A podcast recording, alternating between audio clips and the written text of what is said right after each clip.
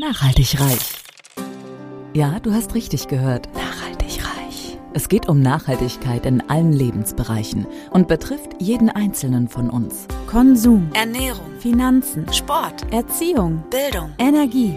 Klaus Hartmann macht Nachhaltigkeit greifbar. Er ist Keynote-Speaker, Dozent und Experte und zeigt auf, warum Nachhaltigkeit die Lebensgrundlage für spätere Generationen ist und wir uns genau jetzt Gedanken darüber machen sollten. Kein erhobener Zeigefinger, eher ein Blick für die Möglichkeiten.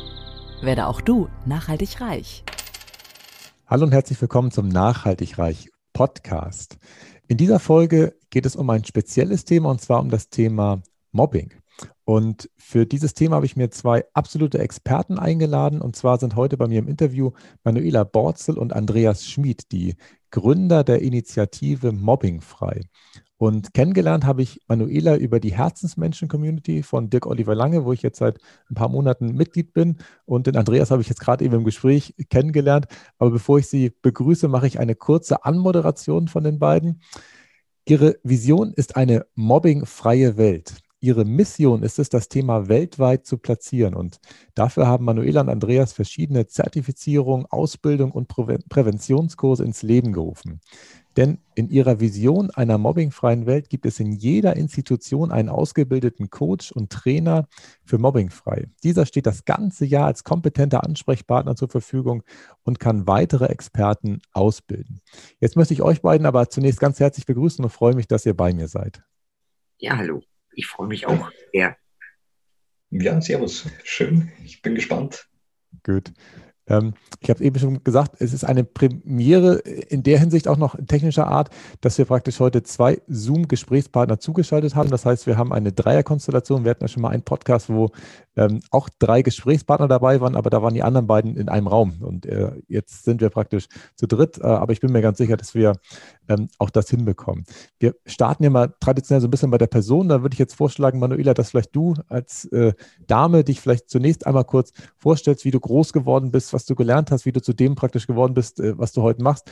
Ähm, erzähl da mal so ein bisschen ein äh, paar Stichpunkte vielleicht. Und ich habe es im Vorgespräch schon gesagt, wir haben ja eine gemeinsame Vergangenheit. Du hast ja auch mal Industriemeisterin Metall gelernt äh, und ich habe ja auch mal beim Daimler äh, Metall verbogen.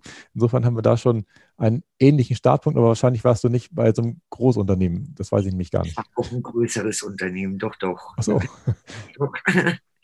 ja, aber ich glaube, ich muss ein bisschen weiter ausholen, wenn du sagst, äh, wie ich groß geworden bin ich bin gebürtig aus dem Norden, also ähm, in der Nähe von Hamburg, Ahrensburg, wenn einem das was sagt, gibt es ein schönes Wasserschloss.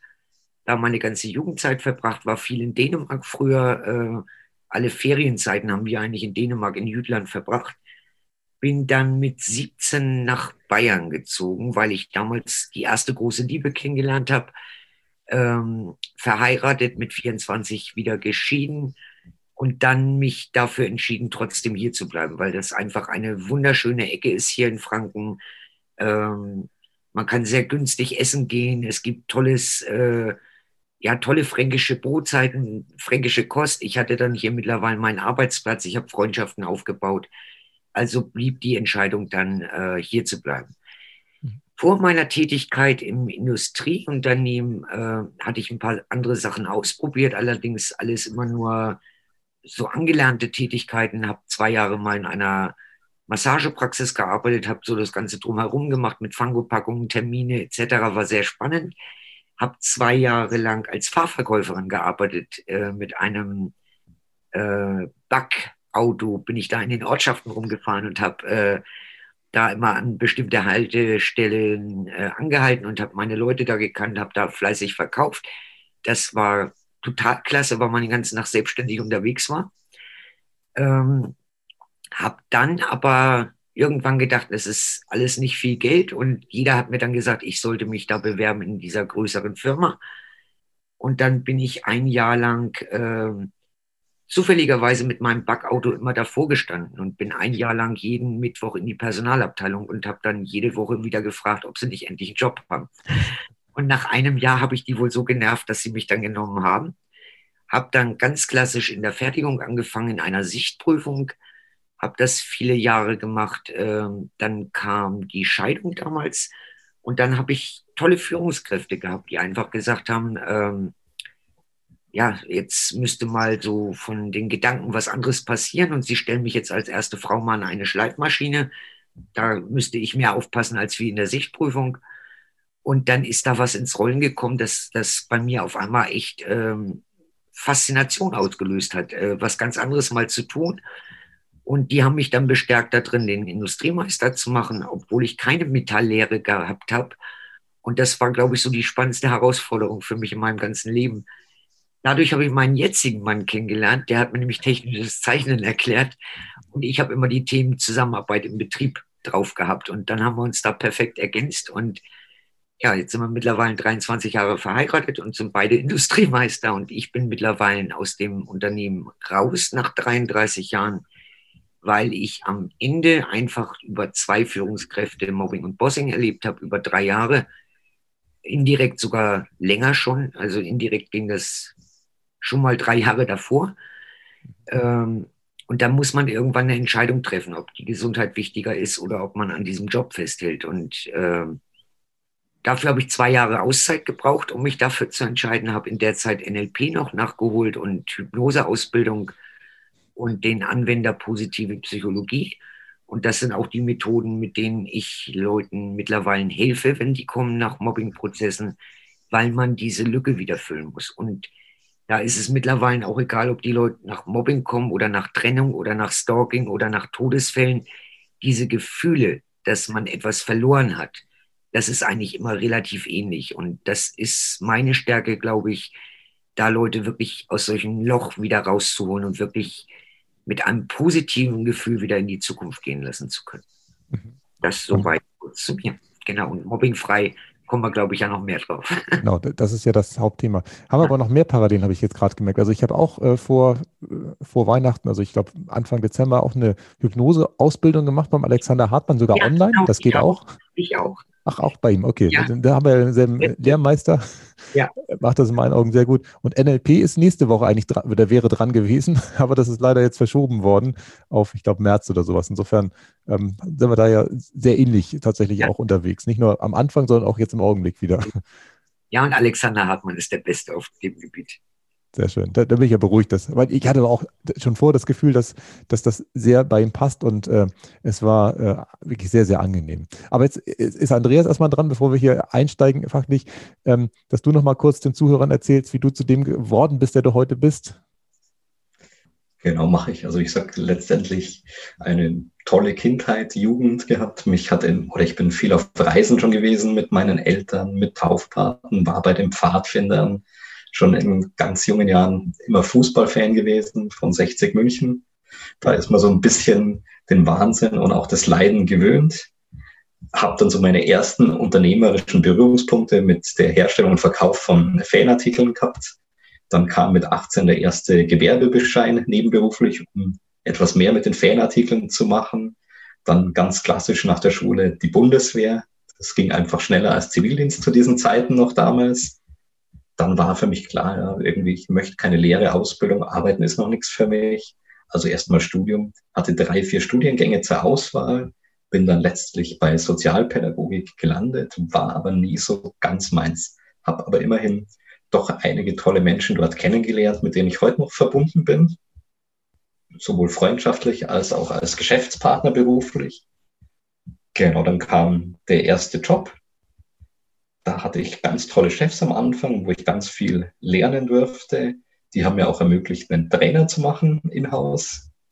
Dann habe ich angefangen, in-house äh, oder beziehungsweise schon nebenberuflich als Trainer tätig zu werden. Dann gab es dort einen Wechsel in der Geschäftsführung. Mir wurde ein Führungsposten angeboten, hat dann aber nicht geklappt, mit, wegen diversen anderen Dingen. Und dann habe ich mich entschlossen, mir was Neues zu suchen war auch am Anfang gut, bin dann recht schnell im Betriebsrat reingekommen, da gab es einen Geschäftsführungswechsel. Und dann ging es erstmal gegen langjährige Mitarbeiter, Mitarbeiterinnen dort ab. Und dann eben auch gegen mich oder gegen andere Betriebsratsmitglieder. Also ich habe auch Mobbing und vor allem Bossing erlebt. Und irgendwann, als es eskaliert ist, habe ich einen Schlussstrich gezogen, habe dann für mich den Entschluss gefasst, nee, ich lasse mich nicht nochmal anstellen, ich ziehe jetzt mein eigenes Ding durch. Ich werde jetzt Vollblutunternehmer. Das erste Jahr oder die ersten eineinhalb Jahre waren tatsächlich einfach nur Kampf. Und das Einzige, was mich angetrieben hat, war einfach nur der Wille, der innere Wille. Wenn ich was will, dann ziehe ich das durch. Davor hatte ich schon in dieser Zeit bei der Firma, wo ich noch war, begonnen mit einem Freund ein Buch zu machen. Da haben wir über Fußballtätowierungen von 1860 im Buch rausgebracht. Waren sogar lustigerweise im Bereich Sportbücher eine Zeit lang Bestseller. Echt? Stark. Ja. Genau. Und da kam dann immer so mehr dieses unternehmerische Denken bei mir zum Vorschein. Habe dann mit zwei Freunden parallel eine Firma gegründet. Dirty Beaches hieß das. Ich kam auf den Namen in Sri Lanka, weil ich mich verlesen habe an der Bar und denke, na, das hört sich gut an, Name schützen lassen. Und dann haben wir was in Richtung Bekleidung gemacht und immer so mit diesem Motto Tag am Meer, Tag am See. Haben dann noch eine vierte Person ins Boot genommen, nur hat es dann nicht so funktioniert, wie es sein sollte. Irgendwann haben wir das Unternehmen beendet. Genau.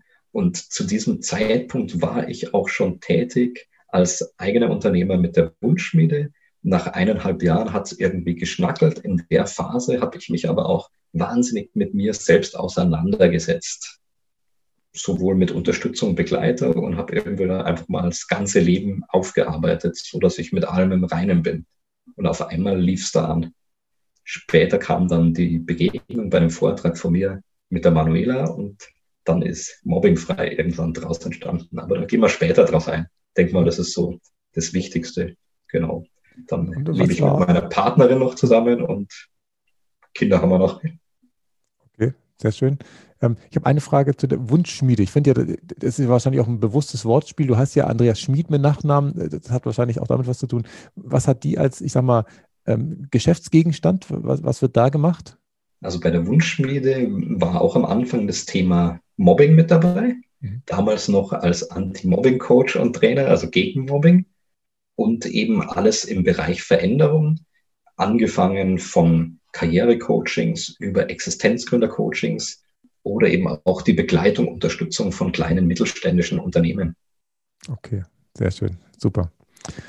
Ihr habt das beide jetzt ja schon angeteasert, sozusagen, bevor wir jetzt zum Thema äh, Mobbing freikommen, was natürlich das Hauptthema ist, würde mich noch einmal bei euch jeweils interessieren, was ihr mit dem Begriff Nachhaltigkeit verbindet. Also ich denke da immer an diesen Wald, wo man natürlich nur so viel ernten sollte, wie nachwächst und ähm, natürlich auch andere Menschen zum Beispiel darin spazieren gehen lassen sollten. Das war grammatikalisch jetzt nicht richtig, also dass auch andere Menschen darin spazieren gehen können, damit man äh, für andere was Gutes tut. Was ist das, wo ihr als erstes dran denkt, wenn ihr diesen Begriff Nachhaltigkeit hört?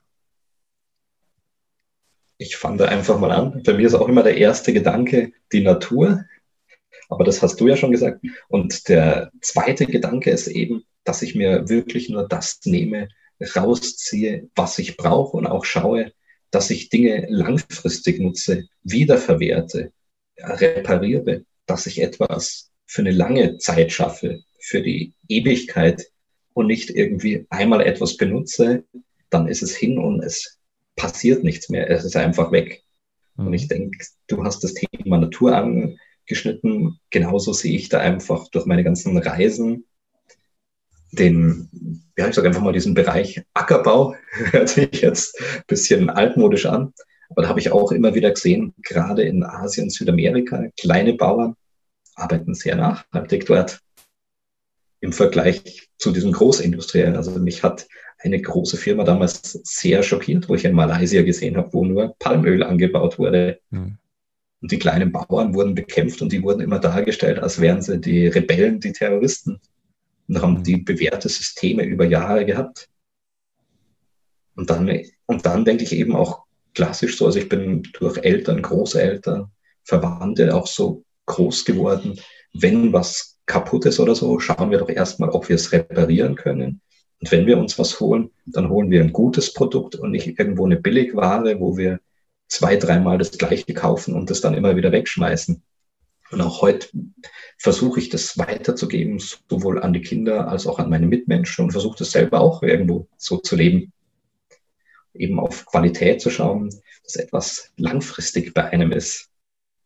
Und genauso eben auch mit Lebensmitteln, nicht irgendwie in Anführungszeichen den billigsten Fraß oder die billigsten Getränke sondern auch bewusst schauen, ja, wo kommt das her? Ich muss jetzt nicht irgendwo alle Südfrüchte haben im Winter, dann hole ich mir halt das, was es gerade im Winter gibt. Mhm. Und das Gleiche eben auch mit dem Fleisch, dass ich jetzt nicht unbedingt zum Discounter renne, sondern eher, sage ich mal, zu einem Metzger, zu einem Bauern, wo ich eben genau weiß, wo es herkommt. Mhm.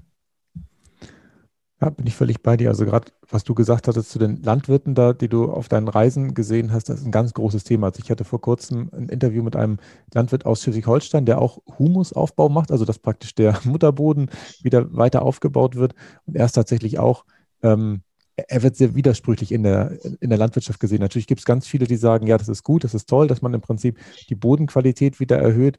Aber es gibt auch genau die Stimmen, die du eben beschrieben hast von den, den Großunternehmen, wobei ich, die würde ich auch nicht alle bei einen Kamm stellen, aber es gibt die, die praktisch sagen, nee, das ist mir egal, was in 10, 15, 20 Jahren ist, weil dann ziehe ich an eine andere Stelle und nutze da den Boden aus. Und das ist natürlich, bin völlig bei dir nicht nachhaltig. Also sehr schönes Bild, was du da skizziert hast, auch sehr, sehr facettenreich, Andreas. Danke. Genau, zum Thema Natur kann ich mich nur anschließen. Ich glaube, äh, da hat jeder so seine Bilder vor Augen mit Wald und nachwachsend. Und äh, auch wir waren viel in Asien unterwegs, bevor die Kinder kamen. Und ähm, ich glaube, das, was mich am meisten fasziniert hat, ist, dass in Asien äh, wirklich alles repariert wird. Also das, was bei uns alles so weggeschmissen wird, da findet man in den kleinsten Gassen Leute, die das wieder zerbasteln. Ob das kleine Wegwerffeuerzeuge sind, ob das Kugelschreiber sind. Da wird überall noch wieder gebastelt und das wird wieder funktionsfähig gemacht. Hat mich total beeindruckt damals. Also habe ich hier in Deutschland so noch nicht gesehen. In jeder Garage wird da ein bisschen rumgeschräubelt, Fahrräder wieder zum Laufen gebracht. Aber gerade so diese kleinen Sachen, Feuerzeuge, Kugelschreiber, das war echt faszinierend. Mhm. Ähm, Lebensmittel gebe ich Andreas recht. Also ich kaufe auch gerne, wenn dann ein gutes Fleisch. Äh, wir essen Fleisch, aber wenn dann auch wirklich mal ein gutes Stück und dann auch mit dem Wissen, wo es herkommt. Ähm, ja, die Denke habe ich vielleicht auch so ein bisschen, weil meine Schwester in Quickborn oben äh, auf einen Hof eingeheiratet hat und die haben lange Jahre Schweinezucht noch gehabt. Sie ist Tierärztin war eine tolle Ergänzung. Sie hat dann die Ferkel immer geimpft und ihr Mann hat die Schweinezucht gemacht. Das haben sie mittlerweile aufgeben müssen. Mittlerweile läuft nur noch die Tierarztpraxis und eine Hundeschule. Aber da hat man das auch mal so mitbekommen, was das bedeutet, äh, Tiere großzuziehen, was man da reinsteckt, bevor man sie verkaufen kann. Und am Ende war das wirklich so, dass die draufgelegt haben. Also pro Ferkel nichts mehr verdient. Äh, kann man sich dann immer gar nicht vorstellen, weil man schaut dann da rein und sagt, boah, ist doch der ganze Stall fort, muss doch Vermögen kriegen dafür. Aber das ist äh, eben nicht mehr so gewesen. Und ja, man geht dann ein bisschen bewusster damit um, was man für ein Fleisch kauft. Mhm. Und das nächste Thema Nachhaltigkeit äh, kommt dann bei Mobbing frei, aber ich glaube, da kommen wir dann nur noch drauf. genau da würde ich jetzt auch einfach mal einsteigen. Auch dir vielen Dank, Manuela, für dein ähm, Bild. Äh, ich bin ja übrigens auch auf Bauernhof groß geworden, weil ich das schon erwähnt hatte. Insofern kenne ich die Themen sehr genau, wie viel da verdient wird oder auch nicht verdient wird. Wir hatten Milchwirtschaft und da war genau das Gleiche. Dass diese die Diskussion, was der Bauer wirklich für den Liter Milch bekommt, äh, kann ich sehr gut erinnern. Und ich habe schon jetzt vor ach, das ist schon ewig hier, 98 hat mein Vater entschieden, dass wir nicht mehr weitermelken. Das ist wirklich sehr, sehr lange her, weil auch damals sich das schon genauso dargestellt hast, wie du das eben beschrieben hast, Manuela, dass es sich einfach nicht gelohnt hat. Und das ist eigentlich schon schade, dass ähm, sich das in Deutschland an vielen Stellen nicht mehr lohnt. Aber jetzt kommen wir zum Thema ähm, Mobbing frei. Mich würde vielleicht das Making-of nochmal interessieren, wie ihr euch praktisch dann überlegt habt, dass ihr das zusammen macht. Andreas hat das ja eben schon angeteasert, dass ihr euch auf einem Vortrag kennengelernt habt. Wenn ich das richtig erinnere, habt ihr auch den ganzen Tag dann miteinander gesprochen. Äh, und wie kam es dann zu der Idee, eine Initiative zu gründen? Da könnt ihr vielleicht da vielleicht nochmal ansetzen. Da starte ich jetzt vielleicht mal. Äh, wir hatten uns nur 20 Minuten unterhalten, weil der Andreas keine Zeit mehr hatte. Und die 20 Minuten haben aber ausgereicht, dass wir gesagt haben, also das ist so ein Denken und so eine Wertevorstellung und so eine gleiche Richtung. Wir müssen unbedingt im Kontakt bleiben und wir müssen irgendwas zusammen machen. Und ich bin, glaube ich, die, die Woche drauf gleich schon nach München gefahren. Äh, und da haben wir dann den ganzen Tag zusammengesessen und das war einfach Flow. Äh, wir haben angefangen, so erste Ideen in den Raum zu schmeißen. Genau, und so läuft's und so machen wir das und haben zwei Seminare an einem Tag dann aus dem Boden gestampft, ohne dass sich das nach Arbeit angefühlt hat. Also das war wirklich, ja komm, machen wir, machen wir einfach. Und dann haben wir gestartet damit, dass wir Leute in Veränderungsprozessen begleitet haben, weil wir gesagt haben, äh, wenn die sich entscheiden, nach Mobbing ihren Arbeitsplatz vielleicht zu verlassen, dann ist das natürlich toll, wenn man mit denen arbeiten kann, okay, jetzt mal ins Hier und heute und jetzt. Und wo kann es dann hingehen in der Zukunft, damit die auch eine gute Perspektive haben. Und das zweite Thema, was wir damals äh, angedacht hatten, war das Thema faire Trennungen, ähm, weil wir gesagt haben, wenn es kann ja sein, dass ein Unternehmen Leute abbauen muss, aber dann war unser Bild dazu, dann kann das ja auch fair gestaltet werden. Also da muss man ja nicht Leute mit Mobbing oder sonstigen dazu drängen und nötigen, dass sie einen Aufhebungsvertrag unterschreiben, sondern man kann doch erst vielleicht mit denen eine Perspektive erarbeiten. Äh, was würde das bedeuten, wenn ich sowas unterschreibe und welche Möglichkeiten habe ich danach noch? Das waren so unsere zwei Ideen, mit denen wir gestartet sind. Genau. Andreas, dann kannst du noch mal ergänzen. Genau. Wir haben dann gemerkt, ja, davor noch nicht zusammengearbeitet, dass es sich hervorragend ergänzt. Also es lief. Und irgendwie, wir haben halt immer auch so dieses Thema Mobbing gehabt. Haben gesagt, ja, wir möchten auch in Unternehmen rein mit dem Thema. Und es war immer unsere Herangehensweise Anti-Mobbing, gegen Mobbing. Aber was ist bei Anti und gegen? Stößt auf Abwehr. Genau, und irgendwann äh, rief mich die Manuela an und sagt, ja, sie hat die ganzen Institutionen, was wollen sie haben? Zertifizier Zertifikate, Zertifizierungen. Wir zertifizieren sie. Und wir nennen es nicht mehr anti, sondern gegen Mobbing frei. Und das Lustige war, wir haben, glaube ich, zwei, drei Tage davor telefoniert. Da habe ich begonnen, irgendwie eine Liste zu machen mit 50 Maßnahmen gegen Mobbing oder so und auch schon sehr groß gedacht. Und dann ging das irgendwie ruckzuck. Dann haben wir Gas gegeben, jede freie Minute genutzt und einfach vorbereitet. Angefangen, ja, wie können so Zertifizierungen ausschauen für die Institutionen? Am Anfang war noch der Gedanke, ja, machen wir mal Deutschland, nee, machen wir gleich die Dachregion. Und irgendwann war klar, nee, das kann man nur weltweit machen. Geht gar nicht anders. Okay, das heißt, ihr bietet das auch praktisch äh, ich sag mal, im englischsprachigen oder auch äh, im darüber hinaussprachigen Ausland an? Wie, wie groß äh, seid ihr gerade oder ist das gerade noch im Entstehen? Das ist eher noch im Entstehen. Ja. Okay. Sehr schön. Aber wir haben äh, für alle verschiedenen Institutionen verschiedene Analyselisten ausgearbeitet. Also ich gehe ja ähm, in ein Unternehmen mit anderen Fragen rein, als wie in eine Schule oder in einen Kindergarten. Mhm. Und da, da haben wir viele Monate reingesteckt, zu sagen, was braucht's da beim Kindergarten, was braucht's im Unternehmen, äh, wie kann ich das auch messen, weil die Größe ist da natürlich auch ganz entscheidend. Ist das ein Betrieb mit zehn Mitarbeitern, ist das einer mit 7000? Äh, das ist dann schon der Umfang dementsprechend anders. Ähm, was wir dann relativ schnell erkannt haben, dass es gut ist bei den Unternehmen und bei Schulen, das Thema Gefährdungsbeurteilung für psychische Belastungen mit reinzunehmen, weil das natürlich mhm. perfekt dazu passt, ähm, weil das eine weitere Analyse ist, ein zweites Zertifikat vergeben wird. Und das ist ja in Deutschland gesetzlich vorgeschrieben.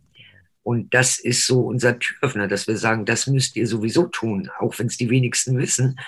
Aber dann könnt ihr euch eigentlich auch gleich mit zertifizieren lassen zu Mobbingfrei. Und mit Mobbingfrei habt ihr dann wirklich ein Gütesiegel, was nach außen zeigt, welche Werte ihr lebt. Und das wird euch wieder helfen, Facharbeiter zu kriegen, Auszubildende zu kriegen, weil die Leute dann wirklich sehen, boah, da gehe ich in ein mobbingfreies Unternehmen. Und da spielt natürlich das Thema Nachhaltigkeit schon eine Rolle. Ja, das glaube ich. Das stimmt.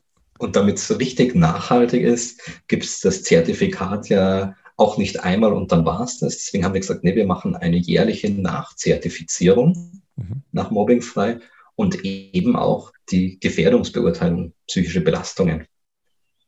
So dass das immer rund ist und so dass auch ein Prozess entsteht. Und dann haben wir gesagt, wichtig ist ja auch, schön, wenn wir sie zertifiziert haben, aber wie können wir da bewusst, noch mehr Bewusstsein schaffen? Wie können wir mehr Prävention schaffen? Wie können wir mehr aufklären? Dann haben wir gesagt, wir inkludieren einfach einen Informationspräventionsvortrag über Mobbing, Bossing, Cybermobbing für jegliche Institution einmalig und weitere Vorträge sind zubuchbar. Okay. Das heißt, das ist so ein ganzes Paket, wenn man diese Zertifizierung bucht. Wäre jetzt auch meine Frage, wie der Ablauf ist. Das heißt, ihr würdet ähm, einmal ins Unternehmen gehen mit einem unternehmensspezifischen Leitfaden, wo dann, keine Ahnung, 50 bis 150 Fragen oder was drauf sind, die äh, durchgearbeitet werden. Dann gibt es diesen Informationsabend, diesen Vortrag, äh, der da, oder Abend wahrscheinlich nicht, also so wahrscheinlich tagsüber das stattfinden. Äh, und, und, was für Elemente gibt es da noch? Es gibt dann ein Abschlussgespräch und äh, in diesem Abschlussgespräch wird durchgeschaut, äh, wie viele Punkte sind erreicht worden in der Gefährdungsbeurteilung und in dem ganzen Thema Mobbing. Das ganze Thema Mobbing gibt es natürlich erstmal ganz viele Fragen an den Chef als solches.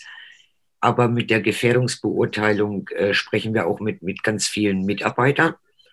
Und wir schauen uns alle Örtlichkeiten an. Also wir gehen in die sanitären Anlagen rein, weil auch da kann man viel ablesen. Wir lassen uns den Krankenstand äh, zeigen.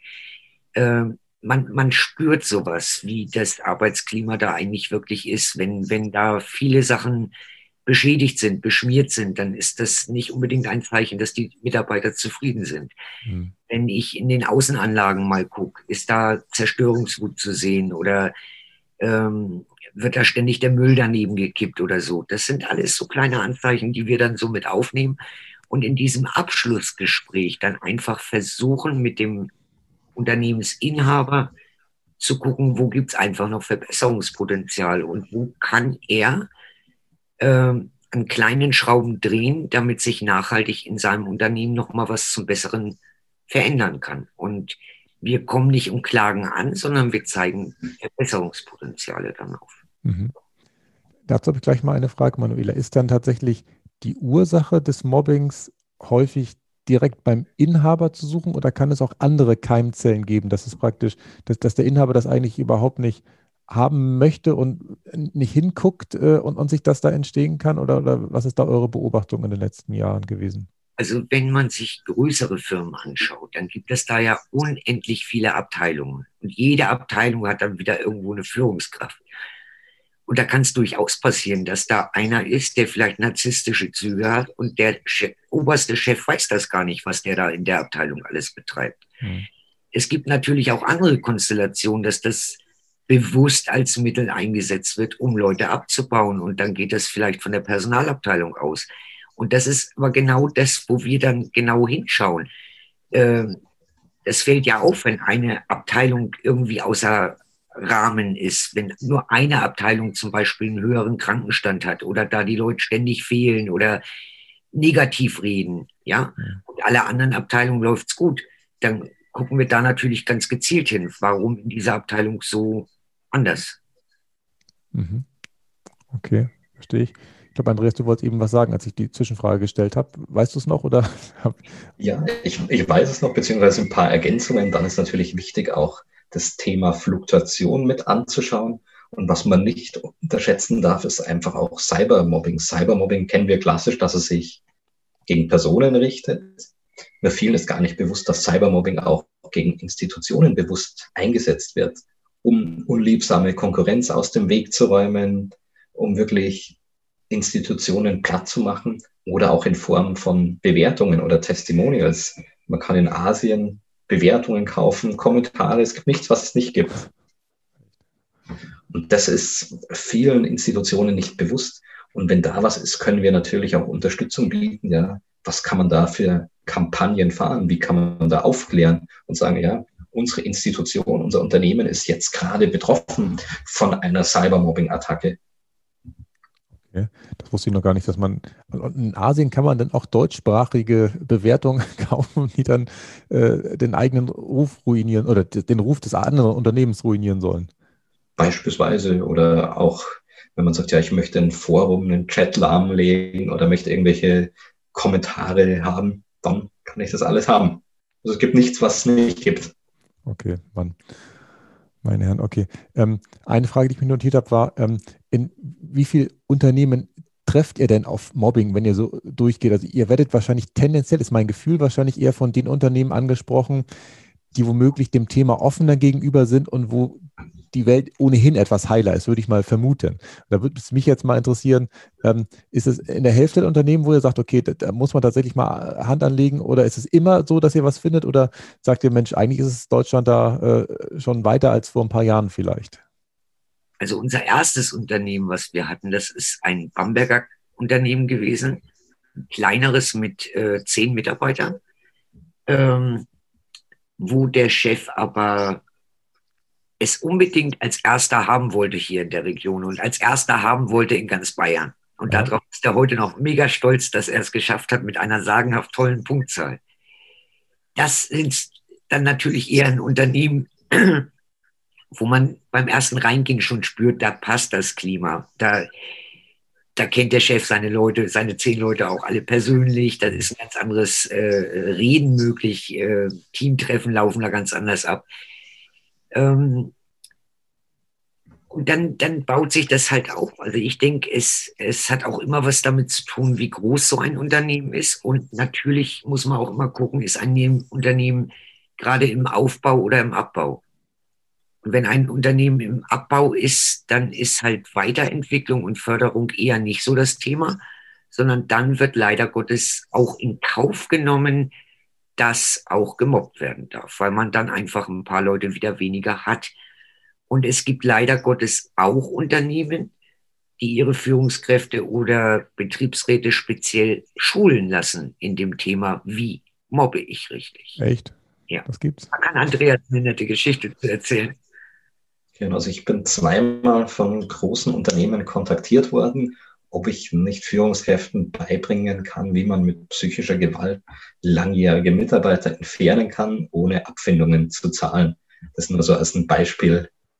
Und was, was auch, denke ich, ein ganz spannendes Thema ist, ist einfach auch momentan die Situation mit dem Coronavirus. Durch, Kurz, durch Kurzarbeit, durch Stellenkürzungen, dadurch, dass Branchen lahmgelegt sind, nimmt auch tendenziell natürlich Mobbing und auch Bossing zu. Einfach Mitarbeiter haben Angst um ihren Job.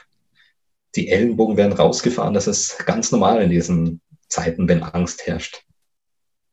Da nimmt Gewalt zu, da nimmt Mobbing zu, da nimmt Bossing zu, da nehmen Konflikte zu, weil jeder versucht irgendwo seine eigene Haut zu retten. Und man kann auch nicht pauschal sagen, ja, ein kleines Unternehmen ist jetzt mobbingfrei und ein großes nicht es liegt auch ganz viel an der Unternehmenskultur. Und natürlich, sage ich mal, die Inhaber, der Unternehmer, die Unternehmerinnen, die Führungskräfte leben natürlich auch was vor. Ich denke, danach kann man eher gehen. Bloß man kann eher davon ausgehen oder fast davon ausgehen, dass uns wahrscheinlich keine Institution holen würde oder jemand von Mobbing frei, die tendenziell Mobbing und Bossing fördern.